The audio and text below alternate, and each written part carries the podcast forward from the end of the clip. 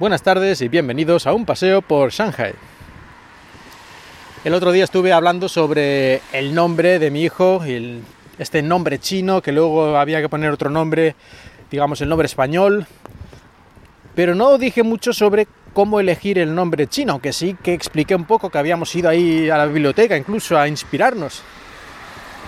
Pero es que en realidad los nombres chinos no son como los nombres pues en España o en otros países de Europa y tal, que más o menos puedes buscar listas de nombres, ¿no? Como los 100 nombres más eh, puestos en los últimos años o los 500 nombres más bonitos, yo qué sé, hay libros incluso, ¿no? De poner nombres, que puedes ahí ir mirando, inspirándote, te explican, no sé, dónde viene el nombre, su origen o personas famosas que lo han tenido, cosas así, ¿no? Pero es que aquí poner un nombre en China, un nombre chino, digamos, no funciona exactamente así, porque digamos que hay una libertad mucho mayor a la hora de hacer un nombre. Puedes hasta cierto punto poner el nombre que quieras. O sea, inventarte un nombre, un nombre que no tenga nadie más en toda China si quieres.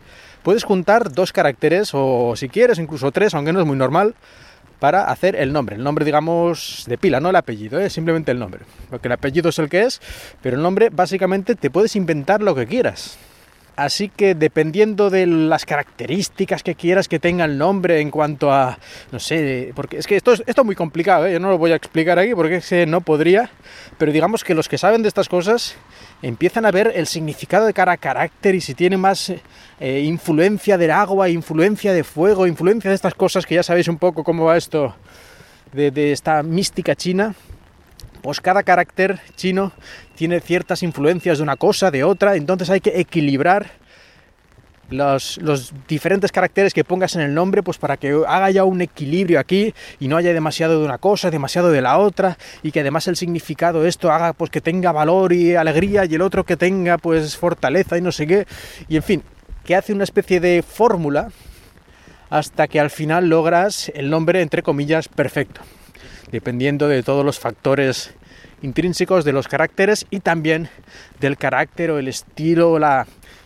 como la sensación o el sentimiento que quieres que tenga este nombre cuando la gente lo lea o lo vea. Y ya digo que esto es muy complicado, parece ser. ¿eh? Estuvieron mi mujer y, y bueno, pues sus padres y otros familiares incluso ahí pues debatiendo sobre cómo poner el nombre, qué carácter era mejor, si este o el otro, porque este tiene más de esto, pero esto tiene más influencia del no sé qué. Y vamos, meses, ¿eh? meses literalmente intentando buscar un buen nombre, haciendo esta especie de ecuaciones casi para equilibrar el nombre y que sea, pues eso, bonito, pero que tenga un significado, pero que esté equilibrado en sus características estas pseudomágicas, etcétera. En fin, una cosa muy interesante. Aunque yo, como ya, ya habéis notado, pues no acabo de, de comprender, ni creo que lo haga nunca porque esto es una de estas cosas culturales que para un extranjero realmente tienes que meterte muy a fondo en lo que es la cultura y la lengua china para poder captar realmente el sentido. Mm, algo que muy pocos extranjeros yo creo que puedan lograr. Pero bueno, pero por lo menos curioso e interesante yo creo que sí que es. Yo al final el nombre chino que le han puesto a mi hijo, pues no sabría decirte si es bonito, si es feo, porque es que no, aunque me lo expliquen, aunque me expliquen el significado y me expliquen todas estas cosas, pero yo al final veo el nombre y yo, en serio, que pues digo, sí, es un nombre chino. Y suena chino y bien, pues bien. Pero como extranjero a mí me resulta imposible realmente decir que, me gusta o no me gusta. Porque es demasiado diferente a lo que yo estoy acostumbrado y no puedo captar todos estos matices, estos significados que pueda tener el nombre para una persona china en general, que cuando lea el nombre, pues le va a dar cierta sensación o ciertos sentimientos o ciertas manera de, ver a esta persona incluso.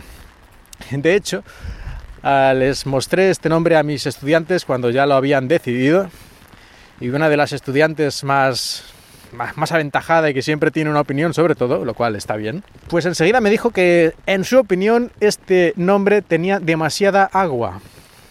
Y es que ya, ya sabéis, como he dicho antes, que esto tiene este equilibrio del agua, el fuego, no sé qué y todo esto. Bueno, pues según ella, los caracteres elegidos tenían un poco demasiada agua y daba sensación de que la persona tenía mucha sed. Así que ya podéis ver un poco cómo, cómo se interpreta todo esto. ¿eh? Esto es algo maravilloso y al mismo tiempo misterioso para alguien que no esté metido en este mundo. Pues nada, creo que es suficiente sobre esto del nombre. Muchas gracias por escucharme y espero que hayáis disfrutado de este paseo por Shanghai.